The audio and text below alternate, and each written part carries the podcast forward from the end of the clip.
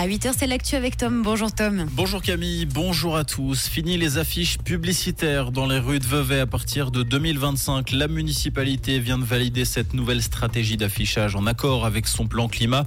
L'affichage publicitaire restera autorisé sur le domaine privé ainsi que dans les gares qui demeurent de compétence fédérale. La ville va notamment remplacer les pubs par de la promotion pour des activités culturelles, sportives ou associatives.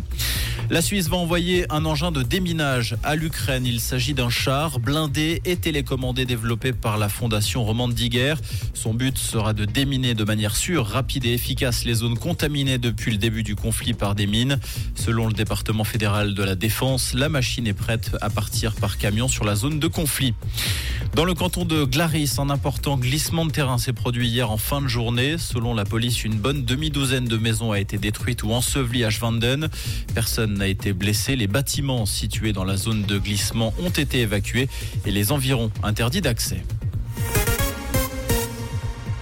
Dans le reste de l'actualité, hier avaient lieu les obsèques de l'ex-patron de la ministre Wagner, Evgeny Prigogine. Une cérémonie qui s'est déroulée à huis clos dans la ville de Saint-Pétersbourg, six jours après le crash de l'avion dans lequel se trouvait le chef du groupe Wagner.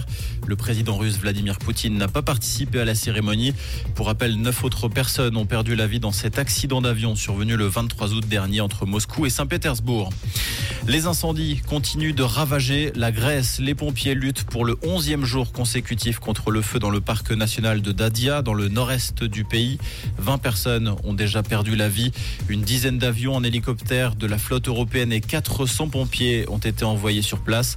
81 000 hectares sont partis en fumée dans ce qui s'annonce comme le plus grand incendie jamais enregistré dans l'Union européenne. Un mot de sport et de tennis. Pour terminer, Stan Wawrinka a passé l'obstacle Nishioka au premier tour de l'US Open. Quatre années après sa dernière victoire à New York, le Vaudois s'est imposé en trois manches, 7-6, 6-2, 6-4 face au Japonais. Au deuxième tour, il sera opposé à l'Argentin Thomas Martin Echeverry.